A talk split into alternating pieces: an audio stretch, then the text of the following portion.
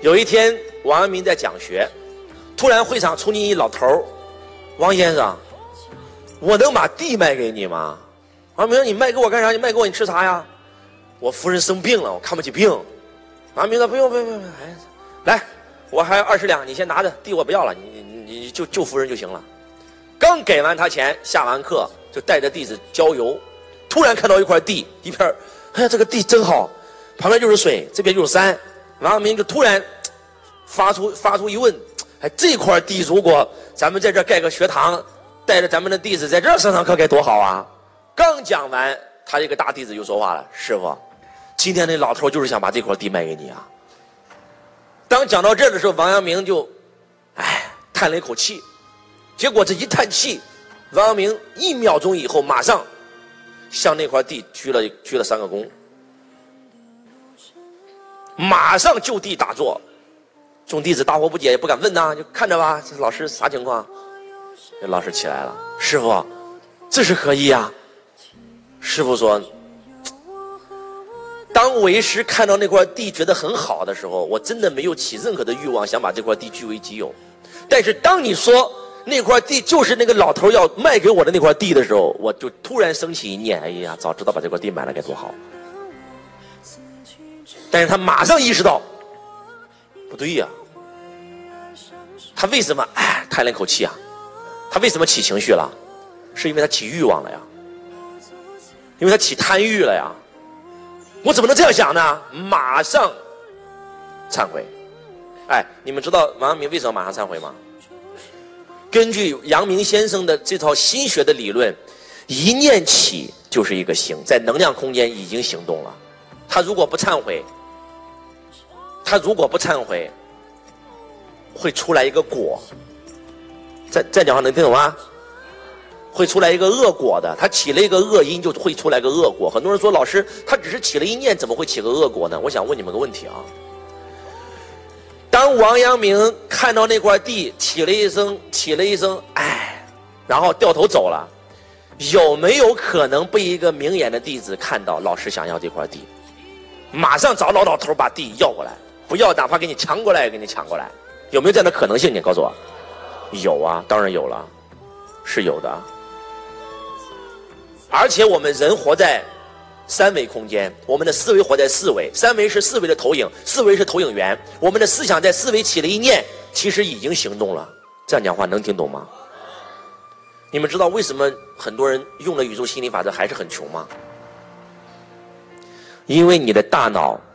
每天升起八万七千念，其中有七千八百万念，你想的是我要发财，但是还有八万四千念想的是我为什么这么倒霉。你的负面远远超过你的正面念头，你能听懂我在说什么吗？一个正面起，一个负面起，两个人相抵，是不是抵消了？但是这个时候你又升起了一个负面，谁是主导？那个负面的念头是主导啊。能听懂我在说什么吗？王阳明已经修到，哎，心学在修什么？就是修心嘛。人生就是一场修行，修的是什么？修的不是身，修的是心呐。修行修的最高境界是什么？你知道吗？如如不动。何为如如不动啊？我想，我从未不以物喜，不以己悲。在这个世界上，根本没有人都没有一个事能够让你起情绪了。话说这一天，王阳明正在讲学。有一个弟子就坐不住，在那焦虑，在那。王阳明问他：“你这什么情况？”啊？”师傅，你不知道我家孩子出事了，生病了，现在正在医院，我还不知道结果呢。王阳明说：“你人坐在这儿，你的孩子在家，你在这儿担心有用吗？担心就是最大的诅咒。本来孩子没事，你这一担心，你反而会让孩子出事。能听懂吗？你跟我在学什么呀？你不是在给我学心学吗？心学不是就在学修心吗？”修心就是修到心如如不动吗？那此时不修，等待何时？很多人说：“哎呀，老师，你只是这样讲，他能做到吗？”宁王造反，宁王就刚好在这个王阳明先生的辖区。当王阳明先生看到宁王造反的时候，马上起兵准备去平叛乱。其实这件事跟王阳明半毛钱关系没有。宁王率军二十万，王阳明一共两万民兵，马上派两万民兵去去打仗。王阳明自己没去，派个将领去了。王阳明就在台上坐，还在讲课呢。众弟子都心急火燎，打了三天了，不知道怎么回事啊！老师，这啥啥情况？战况？王阳明说：“我都不着急，你们着急啥？如果我赢了，皆大欢喜；如果我输了，你们只要投降宁王，一定不会伤害你。如果我输了，我满门皆会被宁王斩杀。我都不着急，你着急啥？继续听课啊！正在讲，这个时候突然。”这个这个报信儿来了，副官在阳明先生耳朵眼儿讲了几句，讲完以后，阳明先生从他脸上你根本看不出任何表情，你能听懂意思吗？比喜悦更高的是平和，平和是最接近开悟状态的，你根本看不清楚到底是好事还是坏事。众弟子大惑不解，就问他老师到底啥情况？师傅说你们这心学学的不到家呀，都修心如如不动，你怎么还问我战况呢？怎么非要问我这个这这个问题呢？